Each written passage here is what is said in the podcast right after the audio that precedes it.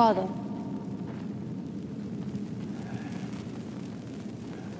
Valerian was the last living creature to have seen old Valeria before the Doom. Its greatness and its flaws. When you look at the dragons, what do you see? What? You haven't spoken a word to me since Mother's funeral. And now you've send your King's Guard down. Answer me. It's important. What do you see?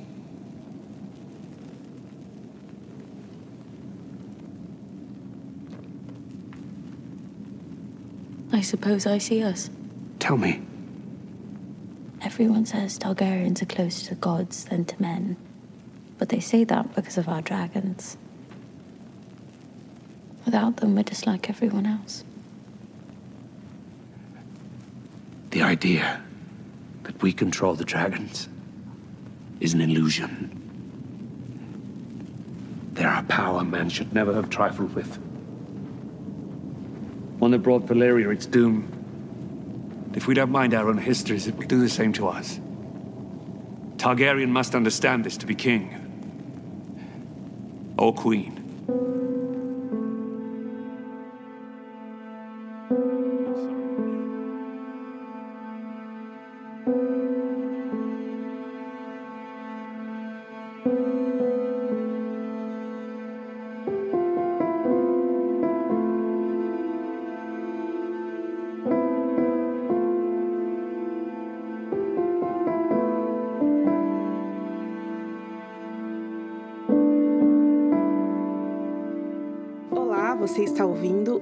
O Canções de Gelo e Fogo, podcast do site gelifogo.com. Eu sou Ana Carol Alves. Oi, gente, eu sou o Felipe Bini. Oi, gente, eu sou a Rayane Molinário. E aí, pessoal, aqui é o Rafa Bacelar. E eu sou o Arthur Maia. E não Arthur Aguiar. E não Arthur Aguiar, realmente. Até onde se sabe, né?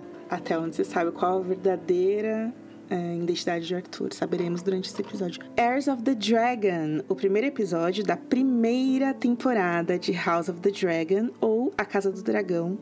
Nova série da HBO que será o assunto aqui entre a gente nas próximas 10 semanas. Hoje a gente passeia por todas as cenas desse antigo momento da história de Westeros. A gente vai falar sobre as principais diferenças entre série e livro e vamos abordar os principais pontos da trama apresentados pelos criadores da série. Esse podcast, que é o podcast do site Gelo e Fogo, terá spoilers do livro Fogo e Sangue, eventualmente, então fica aqui o aviso, ouça por sua conta.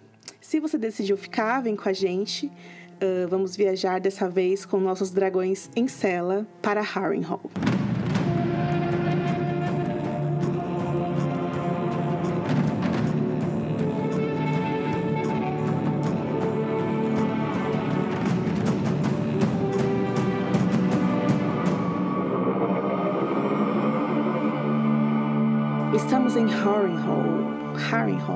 Porque a gente tem uma narração de Rhaenyra Targaryen, a Rhaenyra que vai ser adulta, a gente só vai conhecer daqui a alguns episódios. E ela fala que enquanto quando o primeiro século da dinastia Targaryen chegou ao fim, a saúde do velho rei Gerrera estava no fim. Naqueles dias, a casa Targaryen estava no ápice da sua força, dez dragões adultos sob eh, seu jugo e nenhum outro poder do mundo se igualava a eles. Ela fala de Harris governou por quase 60 anos, paz e prosperidade, pelo menos foi isso que os os escritores, né, escreveram os livros de história uh, e tragédias tomaram ambos os filhos. Ela fala ambos os filhos, mas Jaehaerys e Alizane tiveram muitos, né, como sabemos. E aí o rei e rainha deixaram a sucessão vaga. Então, no ano de 101, o velho rei convocou esse grande conselho para escolher o herdeiro.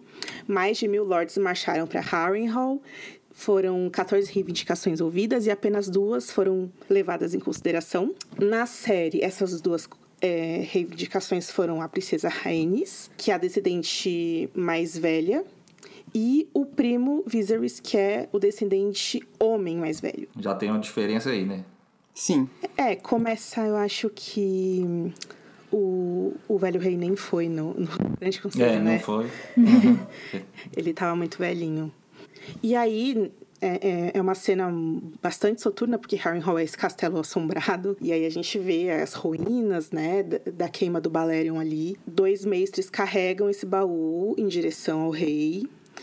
E o rei abre o baú e ali tá a decisão, o símbolo da Ordem dos Mestres impressa ali na, na carta, né? E é um público imenso de pessoas ali esperando a resposta. Então a gente vê a resposta. A garota não foi escolhida, foi escolhido o Viserys. E aí todo mundo bate palmas, a gente vê aqueles lords bem vestidos, mulheres com tranças nos cabelos e joias, é, muita opulência e, e tá todo mundo feliz. E aí tem a, essa troca de olhares entre Rhaenys e o Viserys que é bastante simbólica. E tem esse enquadramento final no Jay Harris que vai... Eles vão fazendo um fade out assim que parece que ele tá no leito, assim. Aí é, é a linguagem do Sapochnik que não é à toa que muita gente acha super interessante, né? Isso corta depois pra cena dos dragões no céu. É como se o, o rei tivesse morrido mesmo e começasse nesse momento, né? Um, um novo ciclo para o Trono de Ferro. Mas, assim, os elementos são muito legais e tal. É, eu acho que tenha uma diferença importante aí, né? No, no livro, o principal concorrente do Viserys não é exatamente a Rhaenys, mas o filho dela, né? O, Uhum. o Laenor.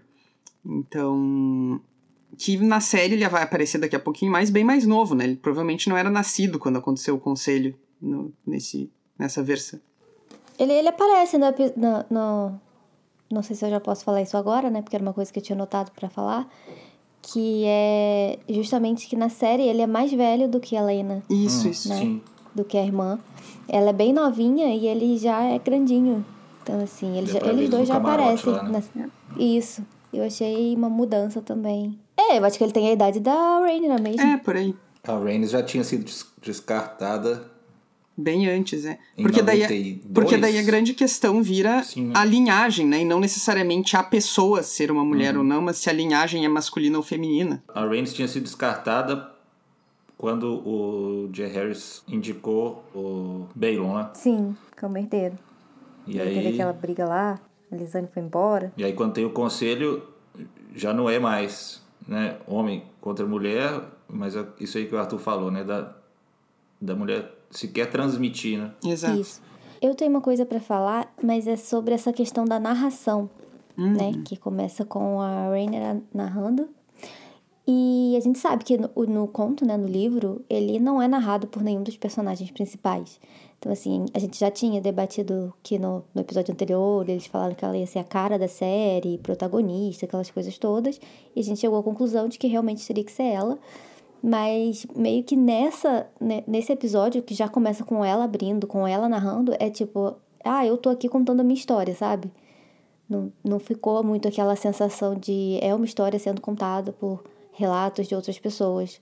Ficou uma coisa bem pessoal mesmo, assim. Pelo menos ao meu ver, nesse primeiro episódio. Também percebi, tive essa mesma impressão. E assim, já que teve essa escolha de é, ter uma narração, né? Como a Ana falou, que já é uma coisa que quebra tudo que Game of Thrones tinha estabelecido. Colocar uma personagem ainda é, é ainda mais. Quando tinha oportunidade de. Não tô falando que deveria colocar algum, alguém neutro e tudo mais, não, mas realmente é notável que eles tenham escolhido isso. Agora eu me pergunto se essa narração vai voltar eventualmente, né? Porque É, também ela realmente só tá nisso. nessa é, cena. Pois é. E é interessante porque depois, mais pra frente, eles mostram ela que ela é muito. ahn, é, é- tanto ela e a Alicent, né? São meninas que são bem instruídas, né? Pelas septãs e tal, que gostam de livros. Mas enfim, ti- tira realmente um componente fundamental ali de Fogo e Sangue, que é os pontos de vista de vários escribas, né? Tem uma outra coisa aí nessa cena que saltou aos olhos das pessoas desde a época dos trailers, que é as idades dos personagens. O Viserys, no livro, ele é escolhido herdeiro aos 26 anos. E na série o Perry Considine tem 48 anos, então tem uma, uma diferença aí grande. É isso, a diferença dele pra Alicent também é bem menor no livro, né? Porque no livro, quando eles se casam, ele tem 30 e a Alice, Alicent tem 18. Ah, e aí eles também fizeram essa escolha de deixar Alicent e Rhaenyra melhores amigas, quando nos livros a Alicent pelo menos 10 anos mais velha que a Rhaenyra, que é bem pequena, né, quando tudo acontece, assim, quando a mãe é, morre, e ela é declarada herdeira aos 8 anos no livro. Não sei se o ouvinte está conseguindo acompanhar, mas é, tem muitas diferenças aí, né? O único mais jovem é o velho rei. Nessa cena, eles, a narração da Rhaenyra é no sentido de o rei tá velho, tá cansado, e ele, nas palavras dela, J. Harris convocou um conselho para prevenir uma guerra de sucessão, mas ele sabia a fria verdade. A única coisa que poderia destruir a casa Targaryen que poderia destruir a casa do dragão era ela mesma. E aí que tem um grande conselho, né? Que inclusive quem leu as crônicas sabe que é uma coisa que a Kathleen tenta, tenta promover, né? É, é, durante a Guerra dos Cinco Reis, mas ela é completamente ignorada, que é o voto de todos os, os grandes senhores de Westeros, que vai colocar um ponto final em alguma situação crítica, que é essa, o fato de que uh, o J. Harris não deixou herdeiros diretos, né? Mas eu vejo que o, o, o J. Harris, no fim da vida, deve ter, assim, uma mistura de mágoa, de um monte de coisa, assim porque não é só, de novo, né, não é só esses dois filhos, né, que a Rhaenyra da série narra no livro, são 13 filhos que ele teve com a Alizane que ou fugiram de casa e ele nunca mais viu porque ele expulsou de casa, ou morreram, ou enfim, muitas tragédias, né? É bem simbólico isso da, da história deles. Mas é, sobre a transição da cena, né, pra tipo, ah, o rei foi afastando assim, né, e aí depois já apareceu ela voando. Eu gostei, bastante dos efeitos.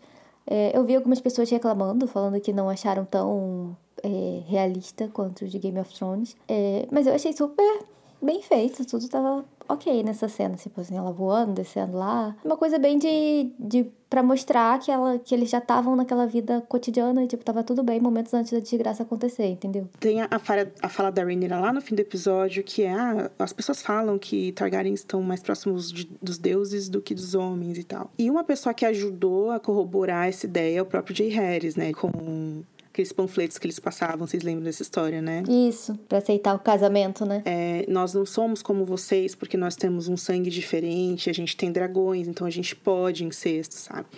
É, pura propaganda de heresística, galera. Doutrina do excepcionalismo. Doutrina do excepcionalismo. É. Tava lembrando aqui também que voltando aqui um pouco, mas é claro que nessa situação aí já não tinha mais a Lisane, né? Que o rei já estava velhinho, já tinha morrido, mas estava lembrando que a Rhaenys, quando ela não é escolhida como herdeira, é o que causa a segunda. Uhum. Como é que é o nome em português? Segunda contenda? Alguma Discórdia. coisa? Discórdia. Discórdia, né? é. Uhum. Ela ficou muito revoltada. Ficou indignada ela mesmo. Só ficou, foi embora ficou por dois anos. Uhum. Tipo, bastante tempo. Ela praticamente pediu um divórcio, assim, depois eles reataram. ela era maioral, caras. Ela foi luz. Ela foi luz. Os caras, herdeira, mulher, menina, no trono de ferro, credo, ui, ui, ui. E o tempo inteiro a memória da Lisane, né? O, o Viserys não, porque depois que ela morreu, depois que a rainha morreu, as coisas nunca mais foram as mesmas, né? ah, é, porque é, nessa transição a gente tem o símbolo Targaryen, né? Aquela trilha sonora bem marcante, com os tambores e tal. E aí a gente vê o símbolo Targaryen do, do dragão de quatro patas. Isso foi uma coisa, uma grande discussão durante muito tempo. E para mim é muito interessante porque eu percebi isso nas cenas do torneio, nas armaduras, nas flâmulas. A gente vê esse dragão de quatro patas, mas no pôster oficial da série ainda é o dragão antigo de Game of Thrones. Aquele primeiro pôster, lembra? Uhum. Que é só House of the Dragon. E então alguém precisa unificar essa galera da arte da HBO. Já não tinha tido um problema com isso na última temporada de Game of Thrones também? Com, com, com os navios, eu acho. Com a, acho que eram uns navios com, com quatro patas já, da, de uma frota. Quando tinha a bandeira lá da bandeirão da Targaryen lá na, na fortaleza toda destruída, tava com quatro patas também. Consistência já é, já é consistente, né? Falando nisso, teve, tem a questão do símbolo Velaryon, né? Que é, nas, pra série eles usaram o, o, cavalo marinho do, da heráldica mesmo, sabe? Do nosso mundo, assim, que ele é um ser mágico e não o cavalo marinho de verdade, que, uhum. que é o que tá o, a criação do Martin. Né? Enfim, quem tá escutando o que a gente tá falando aqui e não se importa com isso, deve estar tá achando a gente uns chatos. Bom, então, a gente sabe que agora a gente está no nono ano do reinado do Viserys, 172 anos antes de Daenerys Targaryen. Eles colocam ali, né, no, na tela. E aí, de repente, estamos no céu, estamos voando nos céus com Rhaenyra, com Syrax, Cyrex. Eu achei mesmo, assim, que, que o CGI dos dragões tá bem diferente, tá bem mais encorpado. Eles parecem, de fato, criaturas mais E- fortes, assim. Pra mim fez muita diferença. Isso foi uma coisa que a gente já, já sabe, né? Que foi uma das preocupações que o próprio George levou pra produção da série. Que era esses dragões serem mais coloridos, né? Eles serem mais. É bonitos mesmo a palavra, eu acho. E pra mim isso faz muita diferença. Toda a concepção estética da série, ela se torna mais uma série de fantasia. Enfim, ela me, me dá mais o clima dos livros mesmo, assim. E isso vale também pra armadura branca da Guarda Real, que a gente, né, que já apareceu e que finalmente é uma armadura branca. É, Eu acho que não só nos dragões, né? Acho que a, a- esse primeiro episódio inteiro ele já deram, já tá um pouco mais cartunesco, assim. Teve as armaduras das Sim. casas são diferentes uma das outras, né? Dos cavaleiros. Os elmos, né? É, isso, exatamente. Os elmos é, é, Game of Thrones tinha muito daquela coisa que era quase padronizado, né? Você não conseguia diferenciar os soldados dos Greyjoy, dos, dos Stark. Era um negócio meio parecido, assim. Os mantos dourados tem mantos dourados. Sim. Mas isso que o Rafa tá falando é interessante. Teve um vídeo que eles lançaram que o- os caras falam que a, a armadura do Hightower, que é a torre no elmo, e o elmo do Daemon também, que tem asas de dragão, aquilo não existe, né? Você não entra numa, numa, num torneio com aquilo, porque um golpe de espada te arranca a tua cabeça muito mais fácil com aquilo, né? Mas é, é, é pra ser drag, entendeu? É pra ser exagerado mesmo. E até eles falam assim, ah, é- faz sentido nessa época, porque o reino é, tava, não tinha guerra, sei lá. Aquilo que, o- que o Condor sempre reitera de época de opulência, né? Isso. De Progresso, os- progresso. ostentação e... E aí, nesse voo da Rhaenyra, que assim, é, é a- pra ser algo mágico, né? Porque a peruca dela fica intacta, umas coisas malucas, assim, que faz parte desse universo de fantasia. Ela e a dragão voam pela cidade, assim, é, é muito impressionante. Até pra, mostra uma Porto Real de uma outra época mesmo, a gente vê os telhadinhos das casinhas, eles eh, passam pelo, pelo comércio, e aí tem as barraquinhas de fruta e as barraquinhas dos potinhos lá, é, até que elas pousam e tá lá o Sir Harold Westerling, que é o escudo juramentado da princesa, e a Alicent, que é a amiga dela, esperando pra elas é, voltarem pro castelo. Não sei se teve essa intenção, mas assim, acho que dá um sentimento pro espectador de ah, estamos voltando, entendeu? Tá passando tudo ali de novo e você tá vendo, porra, olha lá, estamos de volta. Eu, eu achei que teve um pouco disso. É, em relação à cena da Daenerys queimando a cidade, ou... Não, em geral, assim, passando um panorama ali. Claro que é, o escopo é bem menor, que não é o reino inteiro, né? E tudo mais só Porto Real, mas assim, sei lá, a série inteira voltando a existir. Assim. É, acho que sim, eu tive essa mesma sensação. Eu não tinha pensado nessas palavras, mas eu acho que eu concordo. sim. voando é, sobre a cidade, assim, e aí tem pessoas passando embaixo e é legal que ninguém dá bola, né? Então, pra- acho que foi intencional pra Normal, mostrar né? que é bem normal naquela época. Aham. Que é um dragão voando. Eu achei muito legal, sabe o que, Rafa? A galera que cuida dos dragões, aí eu não sei como é o nome, né? Do Stable Boy de dragão. Dragon Keepers, eu acho que tem esse nome do livro de, sei lá. É uma galera muito maneira. Eles falam os comandos na língua valeriana, né? E eles são muito assim, tipo, eu não sei dizer, é uma energia diferente, assim. É, porque eles devem morrer de medo de fazer aquilo, mas ao mesmo tempo é o trampo, então tem que fazer. e eles fazem bem feito, assim, achei, achei legal. Eu, assim, eu gostei muito do, do fosso, né? Dos dragões que eles mostraram, tanto enquanto ela tava voando e depois também que pousou lá dentro com eles. Mostrando mesmo, né? ta- Tanto esse pessoal que cuida deles, mas os lugares onde eles ficavam. Eu achei ficou bem feito também. E aí, gente, aqui nessa cena, eles já começam a apresentar uma coisa que é recorrente no episódio, né? Que, enfim, essa cena de, a, a, apresentado a Alicent pra gente. E aí a Rhaenyra já fala, ah, bora experimentar um voo dia comigo e tal. E a Alicent, tipo, putz, chato, não quero. tem uma, e tem essa, essa, que já é pra mostrar que... Eu acho bem sutil o que eles fazem entre as duas, assim. Também senti isso aí. Já marca um pouco as personalidades delas, né? É, eles ficam falando toda hora, assim, fala o pai e a mãe, né, da Rhaenyra. Vai tomar um banho que você tá fedida de dragão. Eles ficam falando isso pra ela. É um negócio que a Alicent rejeita, né? Eu não acho legal, não quero. Boa sorte aí. Né, E a, a Rhaenyra, aquela fala dela com a mãe dela, eu achei particularmente muito ruim. Sim. Mas, né? Do Pa- tipo, ah, não, eu prefiro servir ao rei, não ser um soldado e tal. Me lembrou muito a área. Para, eu ia dizer a mesma coisa, pareceu péssimo. a área no início de Game of Thrones. É, exatamente. No início e o final, né? No final Ela- também. Eu É. fiquei pensando se eles fizeram isso de propósito, porque depois eles colocam a, a Rainira falando sobre conhecer as maravilhas. Comendo bolos, né? É bem Sofia. É, é, Maria Antonieta da Sofia Coppola, assim, né? No jardim, lendo e falando sobre comer bolos com a melhor amiga. E, fofo- e fo- depois ela parece ela focando também com. Então acho que primeiro eles deram essa impressão de que é outra área, mas depois eles meio que foram tirando isso dela. Tipo, ela focando que a menina tava grávida no torneio, escondendo a barriga, tipo de coisa. Aí é super Sansa. É, é uma mistura das duas, né? Um pouco de droga, um pouco de salada, assim.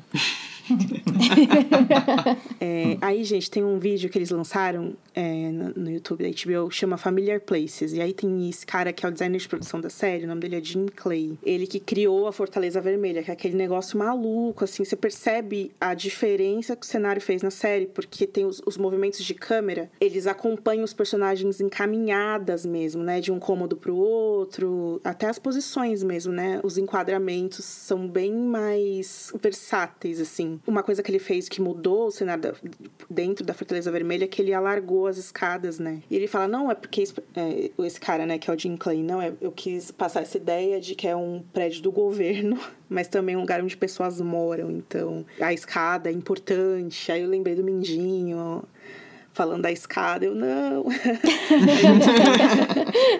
O trabalho desse cara aí realmente merece aplauso. É, eu ia falar que é bem legal ver movimento assim no castelo, né? Na Fortaleza Vermelha. A gente não via muito isso no, no Game of Thrones, né? Era sempre os personagens ali sozinhos. Tinha uma corte, tem uma corte ali de fato, né? Pessoas vivendo ali, né? E aí, um outro cômodo que eu acho que chamou muita atenção das pessoas e que o Jim Clay cita nesse vídeo da HBO é a, a Câmara do Pequeno Conselho. Tipo, o cara criou. É é uma parede furadinha, assim, é como os cobogós que a gente tem aqui no Brasil, né? Várias casas têm isso. Esses círculos vazados. E aí a gente vê o Damon escutando a reunião do buraquinho, assim. Como isso é a sala do conselho? Não sei, mas o Jim Clay falou que é incrível e tal, e beleza, traz esse- essa, essa, essas possibilidades, né? Ou seja, foi, foi pensado, né? Bem ou mal, não foi uma coisa aleatória, né? Foi, projetou isso pra ser assim, né? Gente, o Otto, né? De olhar pra cara dele, você já saca tudo, muito bom. Eu vi o Bini elogiando o ator, tá bom mesmo. Eu ah, concordo. O ator é muito bom. É. Nossa, tá. O, o pequeno conselho todo, assim, eu achei. Eu gostei muito das cenas deles. O Damon eu acho que é um caso à parte, não tenho opinião ainda. Mas todos os outros foi. Foi uma grata surpresa, assim, as cenas de reunião do conselho. Que são coisas que eu sempre gosto nos livros, então. E aí, gente, uma outra coisa bem legal da gente falar, que nessa, nesse passeio que a Rainier faz, a gente vê outras, outros aspectos arquitetônicos da cidade, tem aquelas mega estátuas de dragões, aí eles são esculpidos em uma pedra negra, assim. Fora as esculturas dentro ali, né, da sala, sala do trono, que tem os sete deuses. E aí eles falam sobre isso ser um pouco essa questão de ter, terem sido a, a cultura dos colonizadores, né? Isso é algo de fora que veio pra cá e eles exibem com orgulho, né? Que são esses dragões e todos esses símbolos, uma nova religião e tudo mais. Eu fiquei pensando no trono. Porque eu não sei o que vocês acharam, mas eu particularmente não gostei. É claro que, assim, o- realmente o trono de Game of Thrones era muito pobrinho, né? Só tinha lá aquelas espadinhas e ok.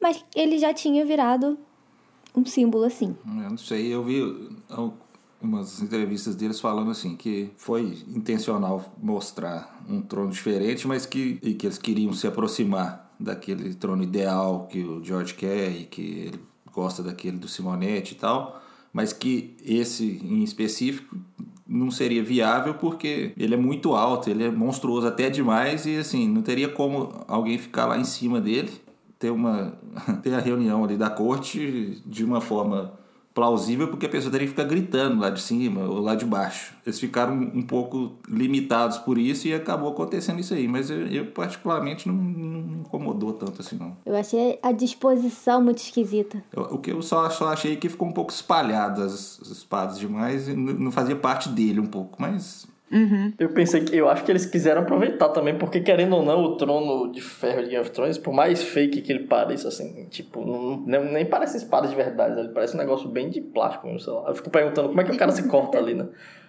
Mas virou um símbolo, né? Então acho que eles não quiseram mudar muito. É, acho que eles ficaram limitados tanto pelo problema do, do trono ideal não ser factível, quanto pelo outro ser isso aí que o Rafa tá falando, de já é muito emblemático e não tem como descartar totalmente, né? Então, sei lá. Movendo para uma próxima cena, que é a cena que a Rhaenyra, Rhaenyra vai encontrar a mãe, foi a primeira vez que eu percebi isso e tem vários outros momentos do episódio que tem uma questão de vocabulário bem específica, assim, que eles usam palavras diferentes, assim. E eu entendo que é pra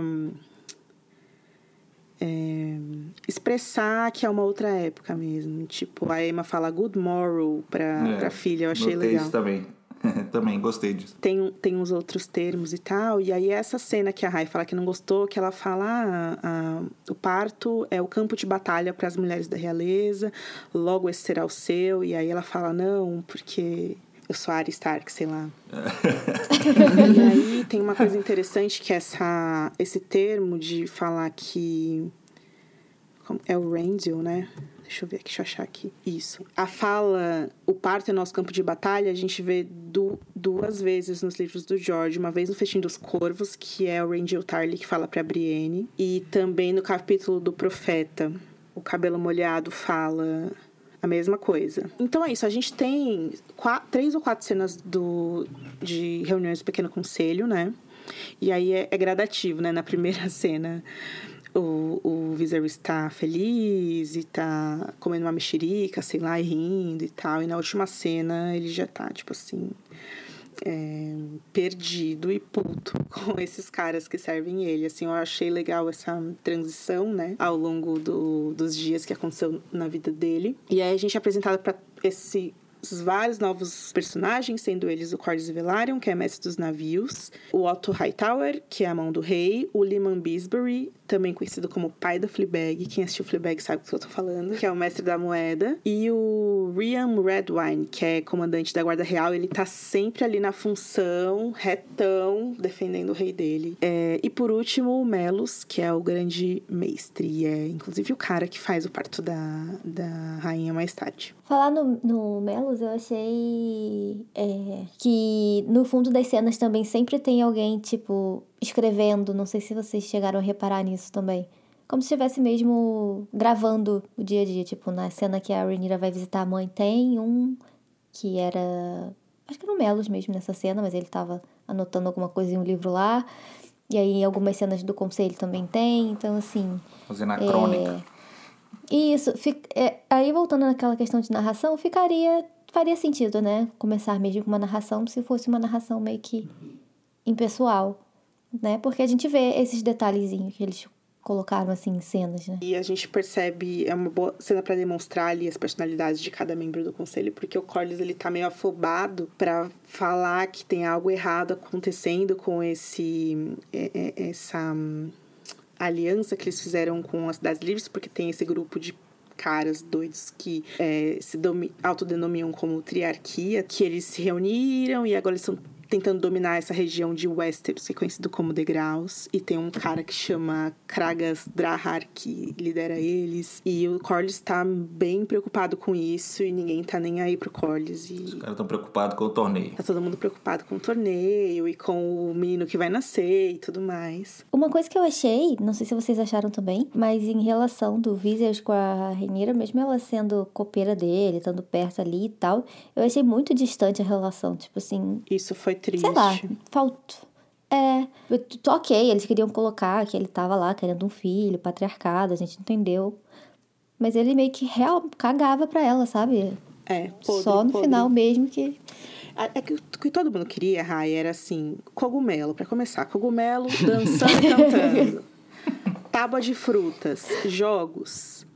Viserys e Rhaenyra, todos os três se divertindo. Era isso que a gente queria nesse primeiro episódio, mas não teve, ela não veio, como diria o cara do dia que a Lady Gaga não veio pro Rock in Rio. Ela não veio. e, e, é justamente o contrário. Ele tá muito feliz pela vinda desse filho imaginário que ele sonhou e que ele viu. O cara tá tão obcecado que ele vai fazer um torneio para um herdeiro que ele não sabe se existe. Como é que acontece uma coisa dessa, né? Eu entendi que é para marcar a obsessão dele, mas, porra, quem vai fazer um torneio para simplesmente nasce uma mulher e aí, o que acontece com esse torneio? Claro, ele é o rei, foda-se. É mas... muito engraçado porque o Melo fica tipo. Mas é, a gente nem sabe se vai nascer agora ainda, sabe, majestade? A criança pode demorar, sei lá, mó tempão. E ele fica assim, ah, tem problema não que o torneio vai durar, sei é. lá quantas semanas, uma hora vai nascer. Eu resolvi que vai ser assim, porque é. a, a Emma também fala para ele que, pô, não importa o que você faça, o menino, o, a criança não vai virar um menino, né? Caso seja um menino. Mas vai crescer um pinto aí, não tem como. ela fala isso mesmo. Não, e ele assim, né, Rafa? Não, porque eu sonhei que ele nascia com uma coroa. E ela olha assim, tipo, hum. amado. Me ajuda aí, né? É. Não, e ela tinha acabado de falar, né? Que, tipo, tava cansada, não sei o quê. Nessa hora aí que eles comentam sobre isso, nessa conversa deles, tem um, ele fala que tem um sonho lá, né? Sabe, que, ele, que nasceu com a coroa e tal, e que aí tava os sinos do grande septo tocando, e eu fiquei pensando, não tinha grande septo ainda, porque o Baylor vem depois. Então, é. enfim, fiquei sem Inclusive, entender. Eu acho que essa cena aí inaugura um dos grandes problemas uh, na legenda desse, desse episódio, né? Porque são vários e são recorrentes, assim, eu assisti a primeira vez ele sem as legendas, e aí depois eu assisti com as legendas em português, e tem isso aí que eles falam, o, na legenda tá que é o alto septão. Sim. Né? Não, não, não, eles colocaram alto pardal alto ainda. Pardal. Alto pardal, isso, isso, pior ainda. Depois tem uma outra cena que, que chamam a Rhaenys de irmã do Corlys e não de esposa, enfim, tem. É, isso é normal da HBO, viu, gente? Tem desde sempre esse, esse tipo de, de problema. É, é, na verdade, compreensão do que foi falado realmente, né? E esse, esse problema aí de traduzir grande septo para alto pardal é confusão dentro do, do lore. Então, enfim, tem vários problemas. Os sinos são do bordel lá da miséria. Não, não é do septo, não. É, o bordel chama grande septo. ah, e aí eu queria comentar das pedras, né? A gente podia ter feito isso, né? Quando a gente se apresentou no começo do podcast, cada um coloca sua pedrinha, igual o Rafa fez no, no chat. Mas aí eu li que são pedras que existem mesmo no nosso mundo, são chamadas de pedras septárias ou pelo nome Pedra do Dragão, super sugestivo, sugerido que provavelmente dentro de, House of the Dragon eles vão usar como um, uma outra matéria-prima vinda de, de dos vulcões, sei lá. E que no nosso mundo essa pedra é uma mistura de rocha, minerais material orgânico, e aí dá essa forma e essas cores bem especiais, lado de dentro também. E aí eu acho que eles usam como chamada ou como para votar dentro do conselho, né? É, para ter a palavra dentro do conselho talvez todas as coisas juntas, ou não sei, mas vamos ver. E aí, depois que tá lá eles falando dessas coisas, e aí a Rainier só ouvindo de, de espertinha que ela é enquanto serve o vinho, e eu achei interessante também que o, o Corlys recusa vinho, né? Ele, é, ele tá sóbrio ali. Ele é o workaholic da galera, né? ele quer trabalhar. Tem um distanciamento também do Corlys o tempo inteiro no conselho, né? Ele tá sempre afastado ali. E, ele defende muito o Damon, né? Engraçado, mano, porque o Damon, eu achei um tweet muito bom. As pessoas, ah, vocês perceberam agora que o Damon é a polícia? E é, Damon é a polícia.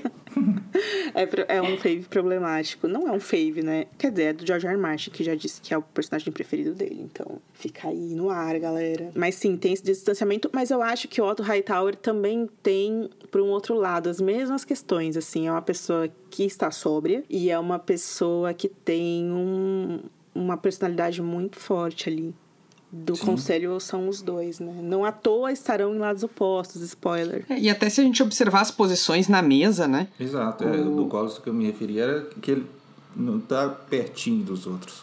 É, e o Otto tá não tem canto. ninguém do lado dele, não né? Tem. Os outros todos estão do lado uhum. esquerdo do, do Viserys e o, o, Otto é o único do lado direito. É interessante, né? Porque eu acho que o, o Corlys é um cara bem preocupado com o mundão, né? Ele tá de olho que tá acontecendo lá, do outro lado é, em alto mar. preocupação pessoal dele também, né? Com isso aí.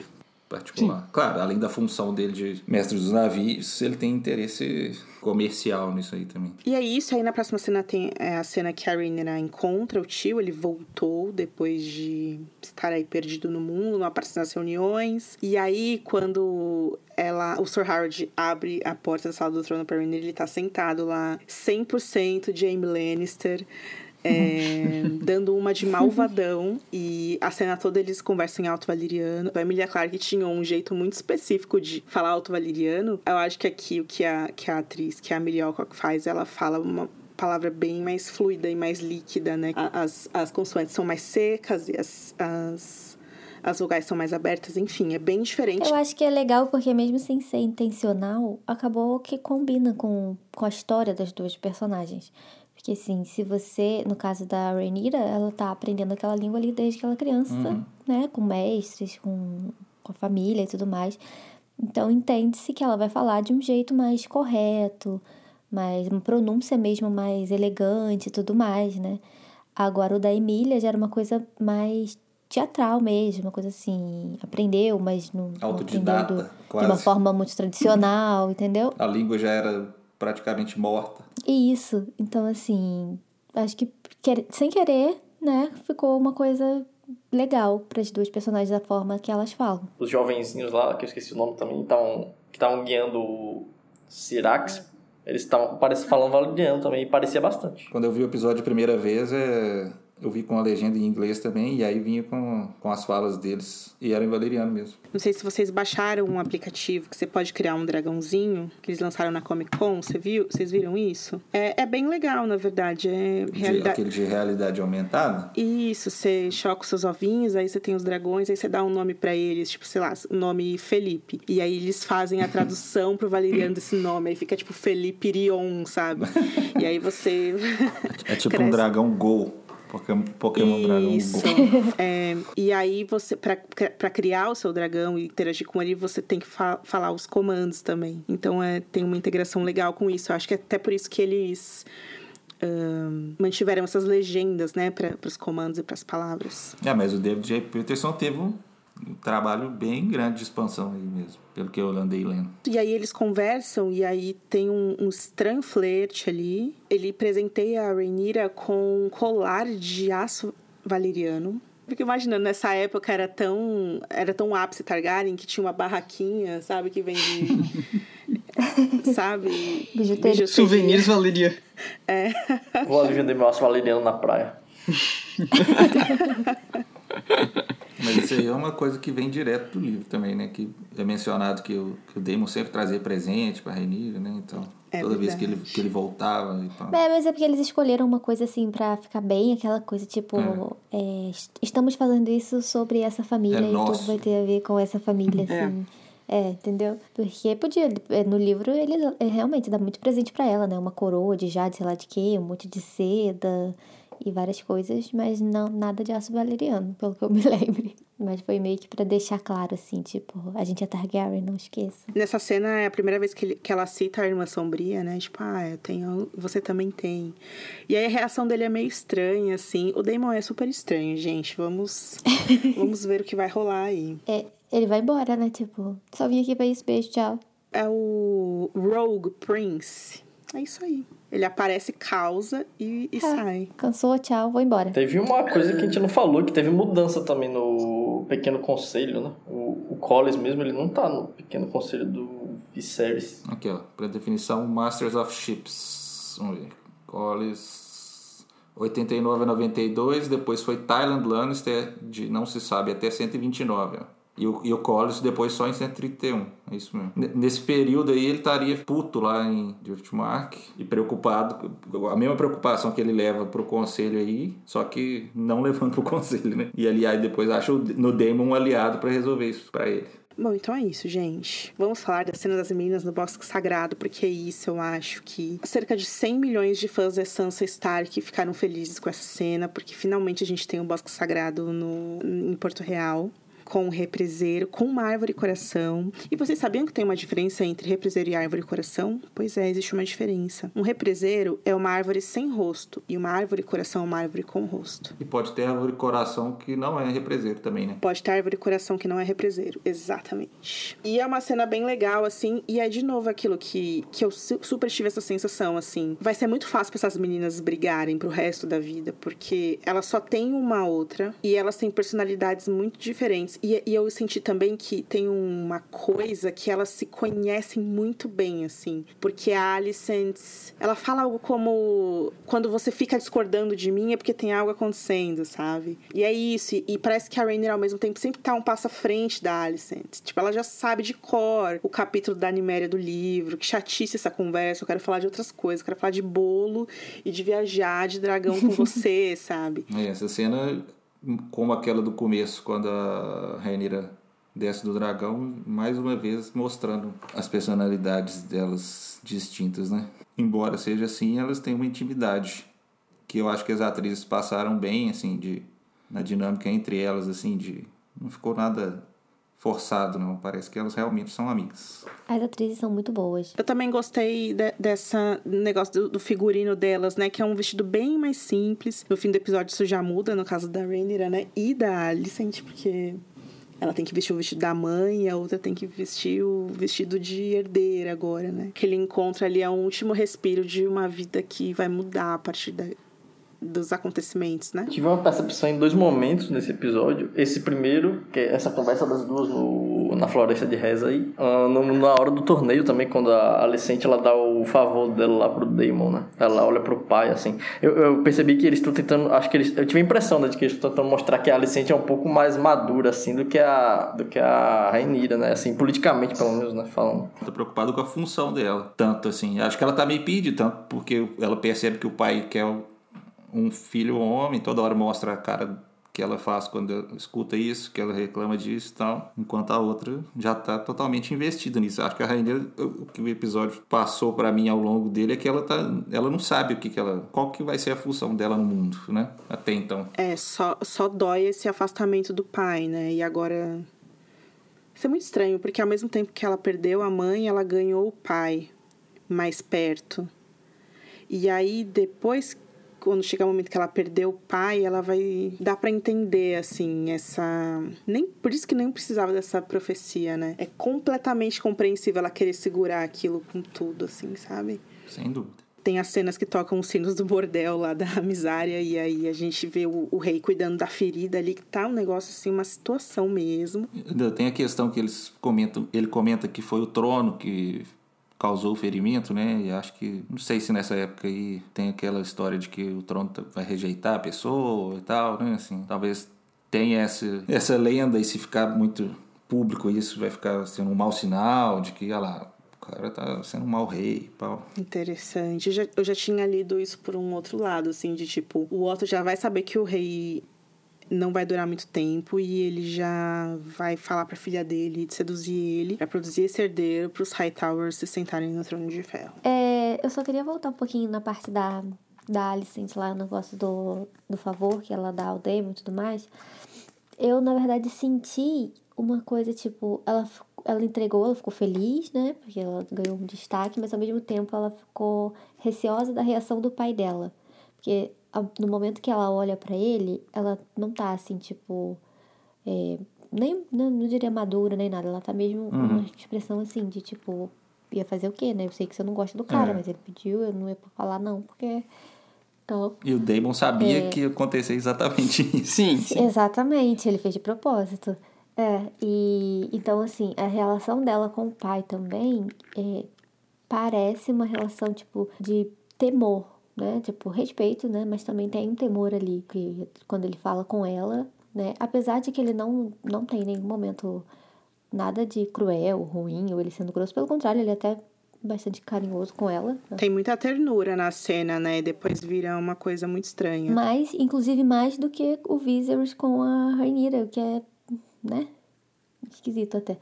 Mas é, dá pra ver que ela tem, assim, ela não quer decepcionar também o pai dela ali naquela, naquela posição que ela tá, né? É, o, o Otto, ele, é, ele tá muito bem, o ator tá muito bem. Ele tem um olhar de um homem que tá cansado, que, que não gosta das pessoas, mas ao mesmo tempo gosta daquele trabalho.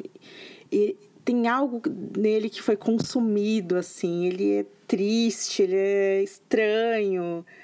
É muito bom, cara.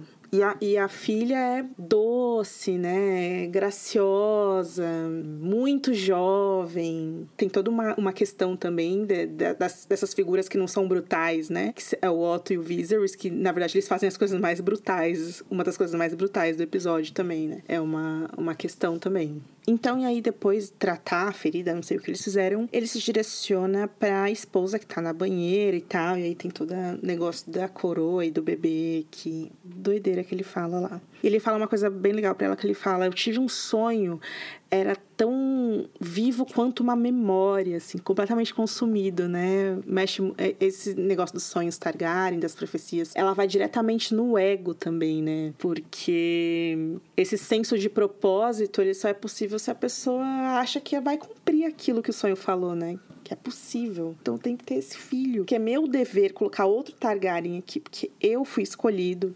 Muito doido. A cena que vem em seguida, gente, é a cena da carnificina que os mantos dourados provocam ali pelas ruas da cidade. E tem toda uma coreografia, eles batem no, nas placas peitorais, eles uivam. É, tem toda uma história de falar que eles são cachorro, né? Quem, quem tomou essa decisão? Quem propôs que aquela gente uivasse, sabe? Se fosse um Stark, né? Ah, uh, aí você, ah, bom, faz sentido. Se fosse o Bran com oito anos. Homenagem ao rei Bran. O, o Bran Ivando era clássico, né? E aí o Damon dá um mega discurso, porque o crime na cidade, que isso acabará essa noite. E aí depois ele meio que justifica depois no dia seguinte, né? Falando, não, mas o torneio vai começar. Você quer que os lords de Westeros sejam assaltados na rua? Tem aquela organização que eles correm, eles vão sequestrando os caras das próprias casas e das ruas. E aí aponta estuprador, assassino, e sai fazendo todo tipo de espancamento, tortura. É, e depois eles empilham os corpos, eles tiram membros e, e as mãos e o pênis. É, é os gritos, é horrível, assim, horrível. Talvez o mais interessante da cena é, são as, as caras que o Matt Smith faz para esse Damon que ele criou, que é sempre uma coisa meio coringa, assim. Você não sabe se ele tá feliz, se ele tá sentindo prazer com aquilo, da onde vem essa brutalidade toda bem doido, assim, gente. Nessa cena aí tem um problema na legenda também, que eles vão citando os crimes de cada um e as punições, né, que são retratados, ah, corta a mão, corta o pinto do cara, e aí tem uma hora que aí fala ladrão, estuprador, e aí na legenda aparece assim, ali. Só que o cara acho que fala murder, alguma coisa assim. E que aí por isso que o Damon vai lá e mata o cara e depois esquarteja e tal. Mas a legenda ficou ali e não deu pra ver que aquele cara era assassino.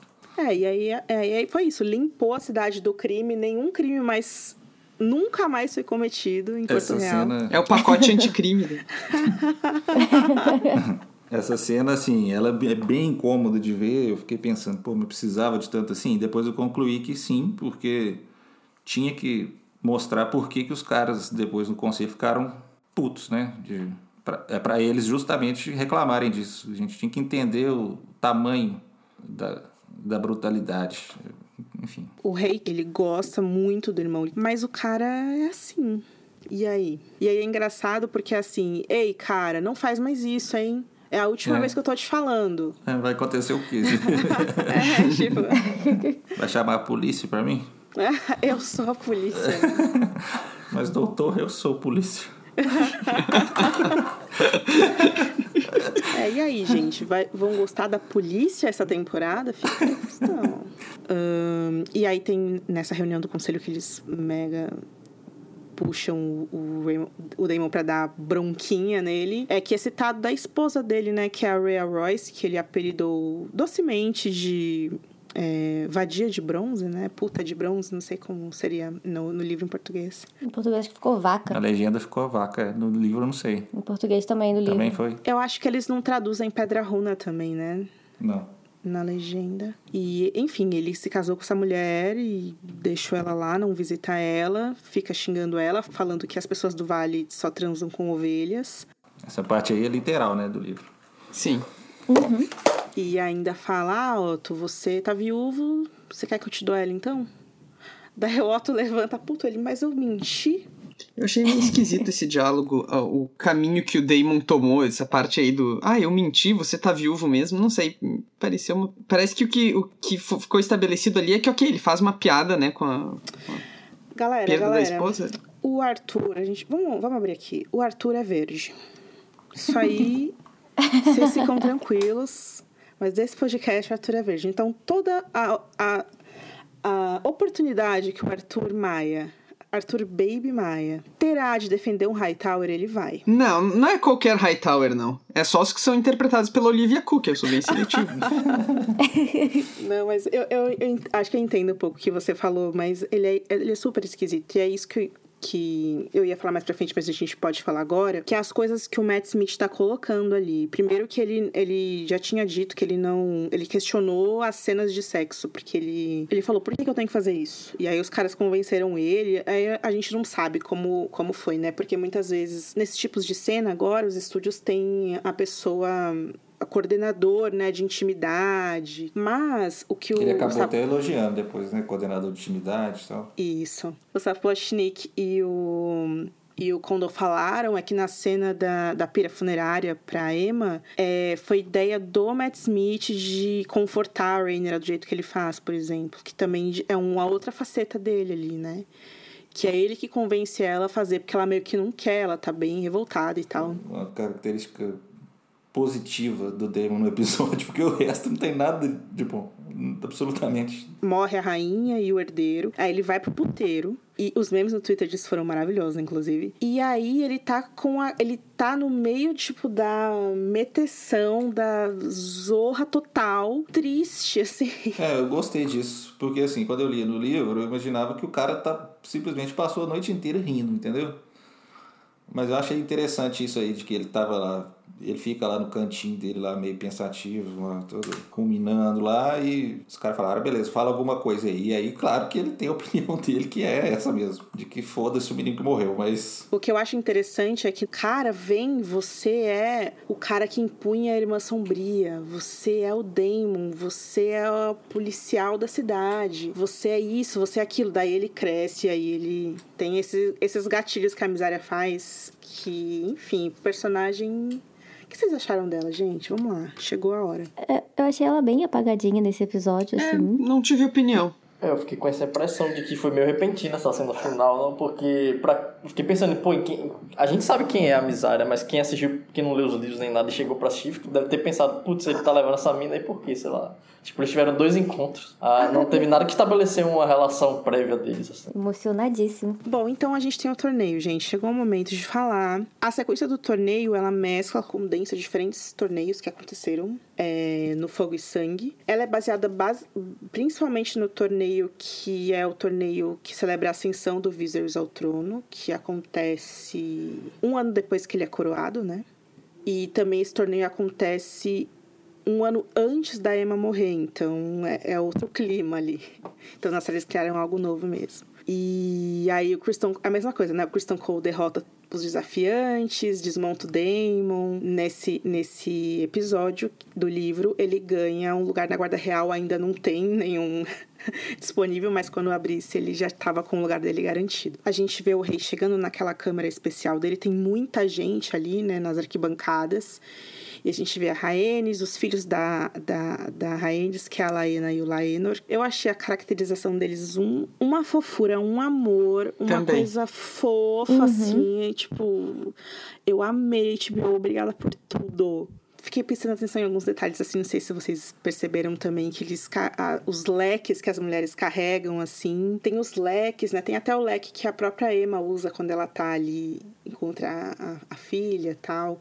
Tem uns objetos de cena bem diferentões, assim. Aí tem as mulheres nas arquibancadas com esses leques, e aí tem umas pessoas com umas bandeirolas e uns festins, assim. É, acho que essa coisa do leque também serve pra mostrar, tipo, é bem verãozão, sabe? Tá longe ainda daquela época que vai chegar depois de mais de frio, mais sombria. E aí a gente vê uma sequência de, de justas ocorrendo ali. O Kristen Cole vence o Cavaleiro Tarly, depois a gente vê o Boros Baratheon que pede o favor da Rhaenys e ela entrega uma coroa de flores azuis para ele, uma homenagem aos fãs da casa Stark. E aí o Kristen Cole derruba o Baratheon e aí a Rhaenys ri. E aí tem uma, vários momentos que ela e o Corlys se olhando e fazendo cara de é, debochado e tal. E aí o Daemon, então, ele pode escolher quem ele vai é, duelar. E ele escolhe justamente o filho do Otto Hightower, né? Que é o irmão mais velho da, da Alicent derruba o, cara do cavalo, ele dá um golpe mega sujo, aí derruba o cavalo, machucou. Trapaceiro mesmo.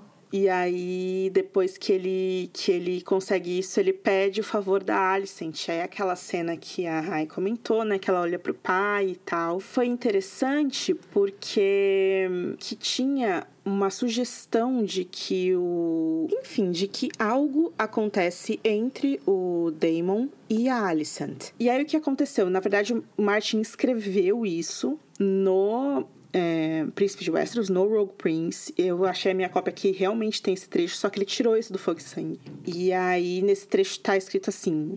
Embora as origens de sua inimizade sejam muito controversas, todos os homens concordam que Otto Hightower, a mão do rei, pouco gostava do irmão do rei. Cogumelo, o bobo do rei, afirma que a querela teve início quando o príncipe Daemon deflorou Alicent, a jovem filha de Soroto, futura rainha, mas essa história indecente não encontra respaldo em nenhuma outra fonte. Então, na verdade, é uma fofoca do cogumelo no The Rogue Prince, que o Martin tirou do fogo sangue. Realmente não tem, consultei e não tem. E aí eu me pergunto se essa fofoca do cogumelo que o Martin não quis incluir fogo em sangue, é, na verdade tem algum, alguma verdade, algum respaldo e pode se tornar verdade na série de TV. Talvez eles possam abordar assim que isso é um rumor que corre lá dentro da própria corte também, né? Uhum. Não necessariamente que vai acontecer isso, que eles vão retratar isso. Mas eu acho que se eles fossem usar na série, eles iriam retratar bem graficamente, para não deixar nenhuma dúvida. Não, eu digo assim, que, que mesmo se não, se, não, que não seja verdade, fica, uh, enfim, o Otto não vai saber se é verdade, se vai ficar com aquela mancha ali, fica assim, sei lá. É, mas é essa, essa a questão, e aí tem uma, um lance delas serem super jovens e gostarem um pouco da paquera, né? A, a, a Rainier mostra que ela tem muito interesse em saber quem é o Cole, o Christian Cole, e quando elas veem que ele, que ele é dornês. A origem do Christian Cole é meio. É, é Terra da Tempestade, não? O pai dele não era lá do. Trabalhava pro Dunbarry, alguma coisa assim? Isso, mas a origem mesmo, sabe? Ele trabalhava é, lá mais É nas marcas dornesas, mas não dá pra saber se Stormlander ou dornês. E aí elas reconhecem que ele é dornês por... Eu não entendi por quê. Porque ele é moreno? Eu não entendi, assim. É, me pareceu ser fenotípica a questão ali. Ela identificou, tipo, ele tem cara de dornês, ele é dornês. Mas, mas é, pra, mas pra um espectador não tem como você bater o olho e falar, esse cara é dornês. Sinceramente, eu acho legal, até porque convenhamos que Game of Thrones não tratou muito bem os dornês, então pelo menos vai ter um dornês que é um personagem importante, né? Porque... Apesar da turma odiar ele, mas realmente ele que é importante é.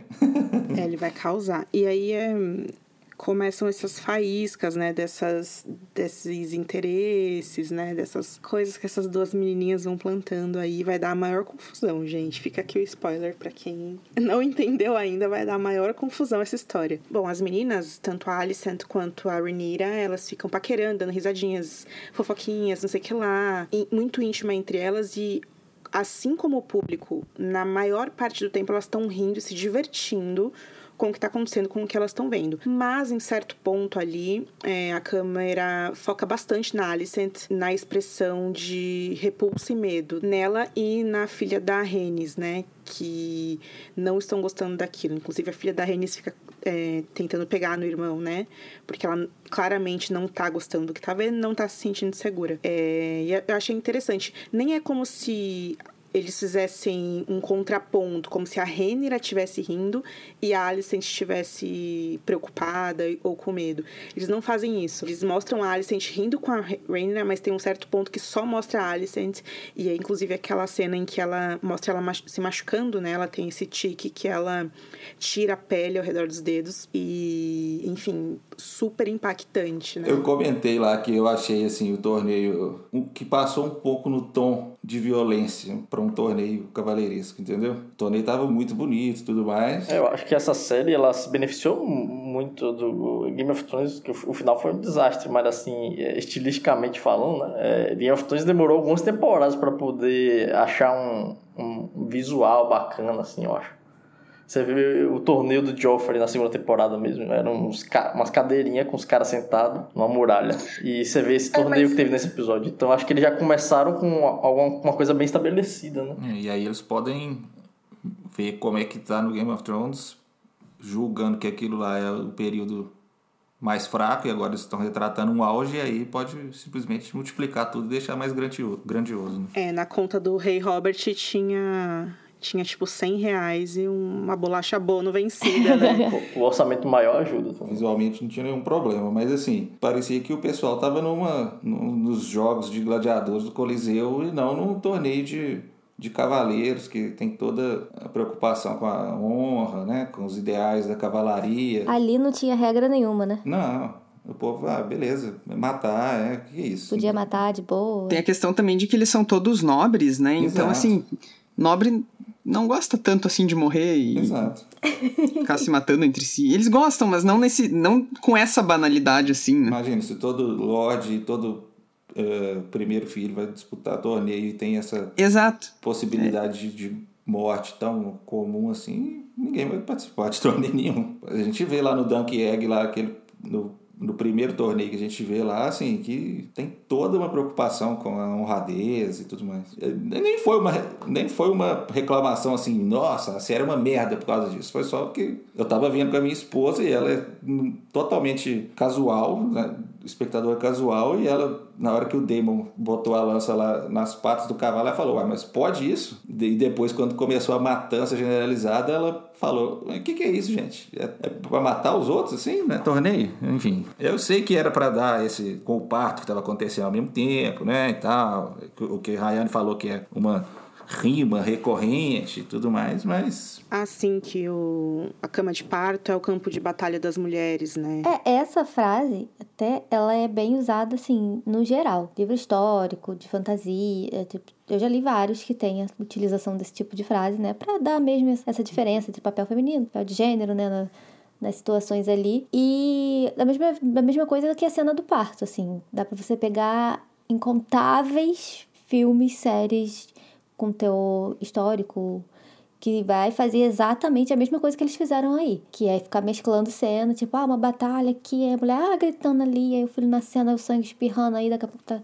Entendeu? Ou, ou é casamento e guerra, ou é alguém nascendo e morrendo e, e guerra. Eles se referem a período medieval, antiguidade, em que o índice de mortalidade, de mortalidade era 50-50. E aí eles falam algo como, ah, na batalha, na justa, na, na violência dos homens, quando você escreve uma cena assim, tem que ter um propósito, tem que ter um motivo para aquela violência, e aqui nesse caso, é, para Emma, eles, enfim, acreditam que tem um motivo para essa violência também, que é o fato do desespero do Viserys para ter um herdeiro. O desespero que eu digo é imensa, o imenso desejo que ele tem de ter um herdeiro o homem. Tem uma coisa que eu observei também que, sei lá, quando eu vi a roupa do, do Viserys no torneio, eu lembrei da roupa do Imperador no Skyrim. Não sei se alguém aí jogou Skyrim, mas eu achei, achei muito parecido. Se, numa das imagens promocionais, a, a coroa do Viserys estava ao contrário. Vocês viram isso?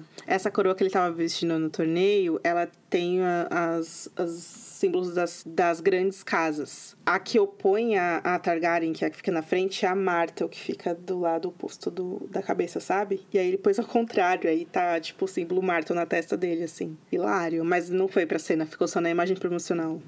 Então tá, é, o que acontece, é, além disso, além dessa porradaria que nem começou no, no seu ápice, na verdade, é que o Viserys é convocado pra cama de parto e aí a gente descobre que o bebê da Emma tá virado ao contrário no ventre dela.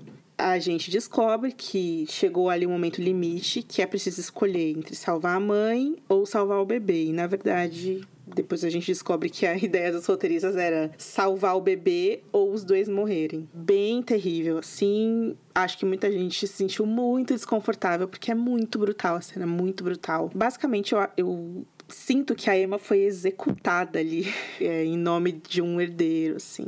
E foi a sangue frio. Tudo bem que ela tomou lá o leite de papoula, mas ela tava bem lúcida, assim. E... Mas ela não conseguia se mexer direito, né? Porque ela tava drogada, então. É, a, a coisa mais horrível dessa cena é ela percebendo, né? Isso que, que Uhum. torna ela. E ela pedindo, gritando, falando. É. as serventes ali, as meninas estão em pânico também. Tá todo mundo em pânico, menos o, o grande mestre que tá tipo, ah, vamos ter que fazer. E o Viserys, ele tá transtornado também, mas ele toma a decisão super rápida, na, na verdade.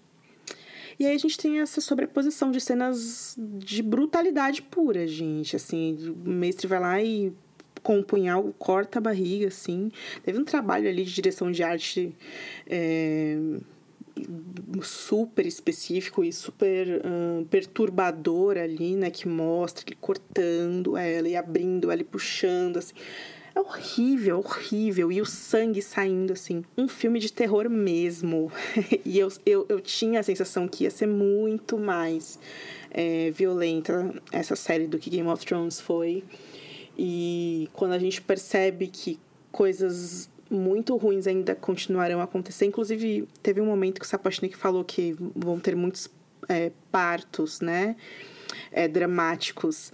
E eu tenho até um pouco de medo de não ser só uma repetição de uma tor- tortura obstétrica, sabe? Over and over again, assim. Vamos ver como vai ser. Mas muito impressionante, muito difícil de assistir. Eu tive real, é, muita dificuldade, assim. Eu tive uma, eu olhei umas, uns comentários, assim, até em reviews, assim, de pessoas que meio que passaram pano, assim, pra essa figura do Viserys, porque eu vejo ele como um cara que executou mesmo alguém em detrimento de outras pessoas. Enfim, a gente entra aqui numa outra discussão também, né? Que é super atual, que é, assim, direito da mulher ao próprio corpo, a questão do aborto, todas essas questões, né? Também ter essa, essa base aí de espectadores que não conseguem ver isso criticamente também me deixa bem irritada, assim, vou ser bem sincera com vocês. Quando o Viserys ele foi falar com a Emma, eu achei que eles iam pegar aquela abordagem mais ah, clichê dela falar, nossa, salve nosso filho. Tipo, se sacrificar, sacou? Mas não, ela realmente não queria morrer ali. E a- eu não lembro se isso chega a acontecer com a Emma no, no livro, eu acho que não, mas eu, eu sei que acontece com a mãe do Jair Harris, né? Ela morre assim no parto também, ela tem um...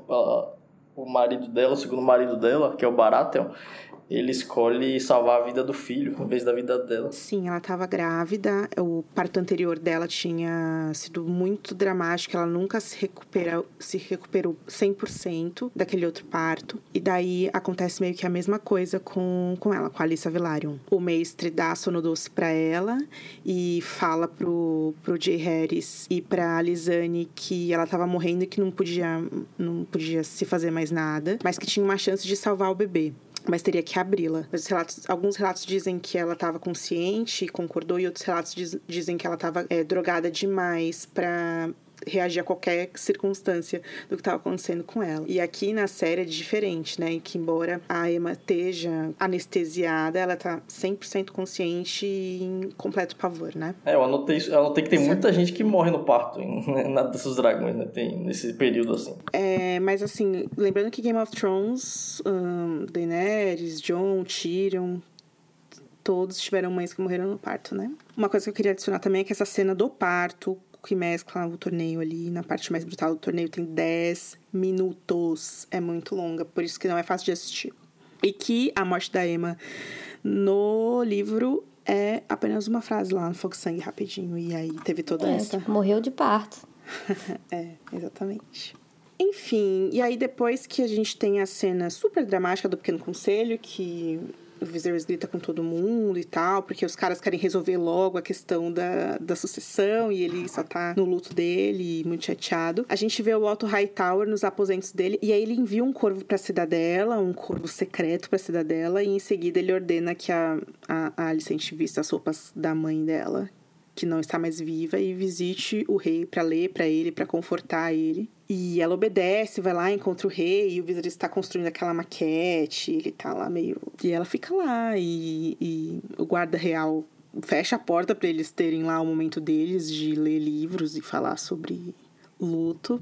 E aí, na, na mesma noite, enquanto o Viserys está tentando entender a vida dele agora, o Daemon tá lá no bordel. Eu posso falar só uma coisinha da, dessa parte da Alicent que também serve pra Rhaenyra depois, que é essa questão de mostrar a, a transferência delas de passando de adolescência para uma fase mais adulta mesmo sendo ainda as mesmas personagens, que é a questão do cabelo, porque o episódio inteiro elas usam o cabelo bem solto, né, bem bem comprido e tudo mais. E a partir dessa cena do a Rhaenyra nem tanto, porque na cena do do torneio ela já tá com o cabelo um pouco mais preso, mas a Alicent, na cena em que ela veste a roupa da mãe e vai lá no quarto do rei, ela já tá com o cabelo totalmente preso. Então, isso já é uma, um indício de querer parecer que também é muito usado em filmes, séries, assim, para fazer o personagem é, parecer fazer mais velho, entendeu? Tipo assim, quando é jovem, o cabelo muito solto, muito jovial, muito tudo. E você prender o cabelo é porque você tá já entrando numa outra fase da sua vida, fase mais madura, mais séria e etc. E no final, né, tem a cena icônica da Renira vestindo a roupa dela lá chiquérrima e cabelo no coque e tudo mais. Na manhã seguinte, todo mundo dormiu, tá se sentindo melhor no dia seguinte. O Otto começa a contar as fofocas pro rei. Ele fala: Cara, teu irmão passou a noite no bordel e ele deu um discurso lá bêbado e falou que o seu filho que morreu ontem foi o Balon, o herdeiro por um dia, cara. E aí o Viserys fala como é que é. Aí ele desce lá e fala, senta no trono e fala: chama aquele porra do meu irmão lá. E, e aí é... tem outro. Desculpa, mas. E aí tem outro problema na legenda também, né? Porque o herdeiro por um dia se tornou o herdeiro do dia, o, o Damon falando de si mesmo, né? O Otto fala que o Damon se autorreferenciou como o herdeiro do dia. É, mudou completamente. E aí o Damon chega lá, cara, é uma briga de irmãos muito bem escrita, eu achei, assim. Ele solta os cachorros em cima do cara, velho, assim. Você fica rindo lá com as suas putas e os seus malucos lá, seu porra. E ele fala: É, mas eu queria que você. Eu queria ser sua mão. Ele, mas você é um lixo. Mas eu te amo, não sei o quê. Tipo, muito, muito assim. É um barraco mesmo. um barraco muito bem feito, assim. Parabéns, gente. É, achei as atuações boas também. E ele fala: "Você vai embora daqui, você volta para sua mulher, porque a herdeira vai ser vai ser nomeada e não é você a herdeira, a herdeira não é você. Tchau daqui". A gente tem uma uma mix de cenas, né, que é o Damon partindo com a Misara em cima do Caraxes, aí tem um momento que ele ensina ela, né, a, a fazer carinho no dragão e tal. Um dragão pescoçudo, né? Um dragão vermelhão, pescoçudo, assim. E aí, antes do. do quando o Daemon tá indo embora, ele se corta mais uma vez, né? A gente vê ele, na verdade, ele se cortando ali no trono. Ele precisa tomar mais cuidado, né? Sentar em cima de várias facas não é uma coisa fácil a cena já corta pra cena na mesma sala, só que agora em frente, diante o crânio do Balério. E aí a Rainer encontra o pai lá e ele fala: Filha, quando você olha para isso, o que, que você vê? Daí ela fala: Ah, eu vejo a gente. Dizem que os Targaryen são mais próximos dos deuses do que dos homens, mas eu acho que eles falam isso por causa dos nossos dragões. Sem os nossos dragões, pai, eu acho que a gente ia ser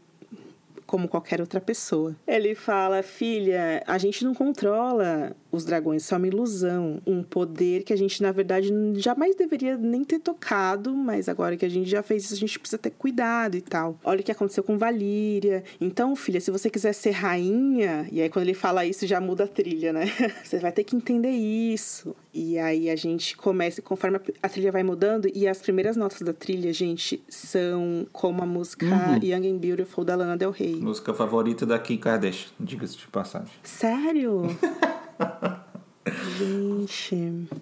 Tá. Curiosidades. O discurso de pai para filha e a Rainer sendo vestida para Alicent, que é uma cena também cheia de ternura, uma amiga abraça a outra e vai ajudando e tal. E ele continua: é, Me desculpa, filha, eu desperdicei os anos desde que você nasceu desejando um filho. Você é o melhor da sua mãe. É, o Damon não foi feito para vestir a coroa, mas eu acredito que você sim foi feita para isso. E a gente vai vendo Lorde por Lorde se ajoelhando perante o trono, jurando fidelidade, tirando o Bormund Baratheon, que não tá feliz, e ela percebe. A gente vê os outros, o Corlys, o Robert Hightower, que é um personagem que na verdade é do livro, mas na série ele vai ter outro papel. O Rickon Stark também se ajoelha. E ele fala: Filha, vai ser difícil de você entender, mas você precisa me escutar.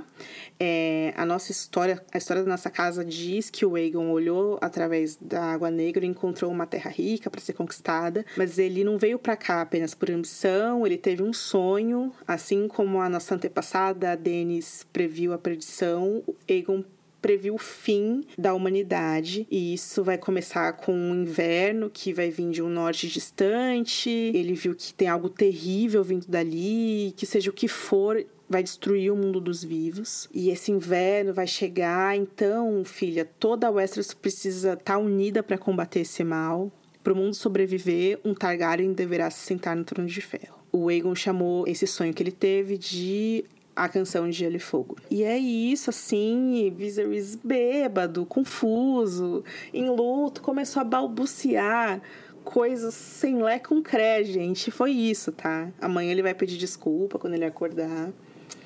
E vai ter esquecido isso, tá? E quando ele faz isso, o detalhe importante é que ele faz isso segurando a adaga, né? Tipo, filha, você vai ter que. É, esse segredo foi passado de herdeiro para herdeiro, de rei para rei, desde Aegon, e agora você vai levar consigo e proteger com você. Prometa-me. Ned. Não, prometa-me, Rhaenyra. É engraçado que ele fala que o, o Aegon sonhou que precisa ter um Targaryen, um Targaryen no trono para poder impedir esse apocalipse, mas na verdade só precisava da faquinha que ele tá ali. Foi o que acabou com o apocalipse. Era só pedir para entregar. Essa cena ela com certeza foi o que gerou mais discussão, né? E já, a gente já tinha sido meio avisado de que isso ia acontecer, até pelos por entrevistas anteriores, tanto do Ryan Condal, mas acho que a grande preocupação que a gente teve era da onde veio isso, como, como é que isso foi parar aí e se isso existe alguma relação disso com os livros e tal. Até porque o Ryan Condal foi bem rápido em dizer que isso veio do George, né? Reiteradas vezes. Antes mesmo da estreia. Sim, antes de estrear. A frase que ele usou foi ótima, né? Tipo, eu acalmei todos quando falei que veio do George. Eu, eu só lembro do David Dan falando umas coisas tipo. When George first told us about. E, e aí, quando a gente vai ver agora no, no, no Inside Episode, né? O, o próprio Condor também aponta que o que o Martin falou para eles é que o Egon pode ter tido uns sonhos. Ah, no, no Inside the Episode ele fala ele fala que isso aí foi uma. Eles acharam que era uma boa oportunidade, um bom jeito de ligar House of the Dragon com Game of Thrones. E o Sapochnik fala que é um, também eles sentiram que era um bom jeito de dar uma motivação além da ambição para Renira. Agora, por que, que eles acharam que era um bom jeito para essas duas coisas, eu não me escapa e realmente. E depois saiu uma entrevista no fez, fez um junket com alguns veículos aí, entre eles o Insider, e aí a, a Kinhef publicou lá que ele. É isso que, que você falou, né? Que, vou ler aqui o que, que ele falou, que eu traduzi já. Ele falou: O detalhe que George nos deu bem no início foi que Aegon Conquistador era um sonhador, que foi isso que motivou a conquista. Ele mencionou isso casualmente, como geralmente faz com informações gigantes como essa. Ou seja, o George foi, comentou isso de passagem lá. E aí ele fala que isso realmente mudou a forma deles dele e do Sapochnik verem o reinado Targaryen e tudo que ele representava, o fato do Aegon ter esse conhecimento ou acreditar ter, porque era um sonho, afinal de contas, então nem sabia se ia acontecer, né?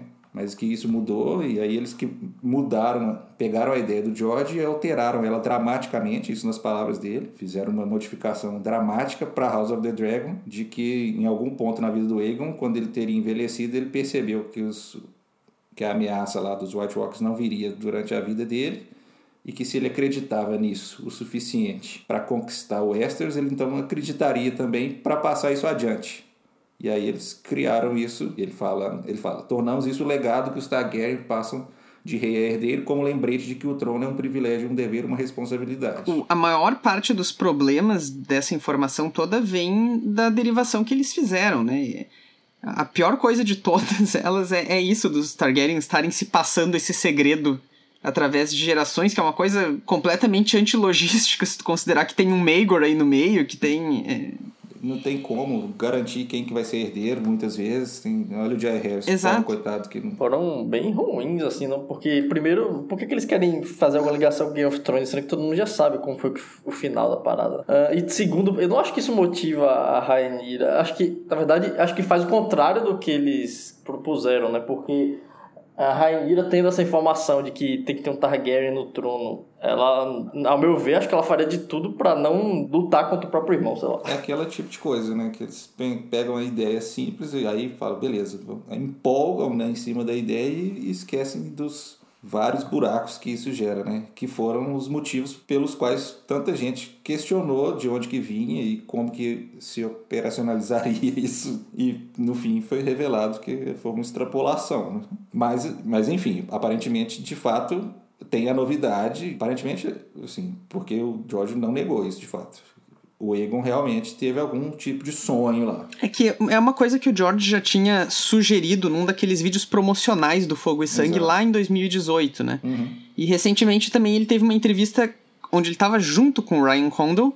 O Condal falou isso e o George de fato não negou. Uhum. Ele foi vago, né? Mas ele não negou. Eu fico só pensando que o George poderia ter colocado isso no livro. Exato. Uhum. E do, do, mesmo jeito uhum. que. Lembra quando ele criou a personagem da Elissa Farman, que tinha os ovos, que provavelmente são os ovos da Daenerys? Uhum. Não fica explicitamente dito e não tem certeza nenhuma, mas é bem plausível que seja, né? Eu acho que pode ser que assim, não entrou nesses ainda, porque pode ser alguma coisa que vai aparecer no, em algum conto novo de Dunk Egg, porque tem toda aquela questão de florestival e tudo mais, né? O próprio então pode irmão ser. do Egg tem sonhos. Sim, então assim, acho que pode vir daí, hum. né? Ser revelado ainda em algum momento desse, já tá planejado, então por isso que ele não colocou ainda, porque já tem o momento certo para isso, né? Eu acho que tem duas coisas. Eu acho que essa é uma informação que pode ser, inclusive, relevante pro enredo principal, Sim. como a gente tá lidando com o Rigor, tá lidando com, com essas coisas todas. Então isso pode ser um momento importante no, na saga mesmo, né?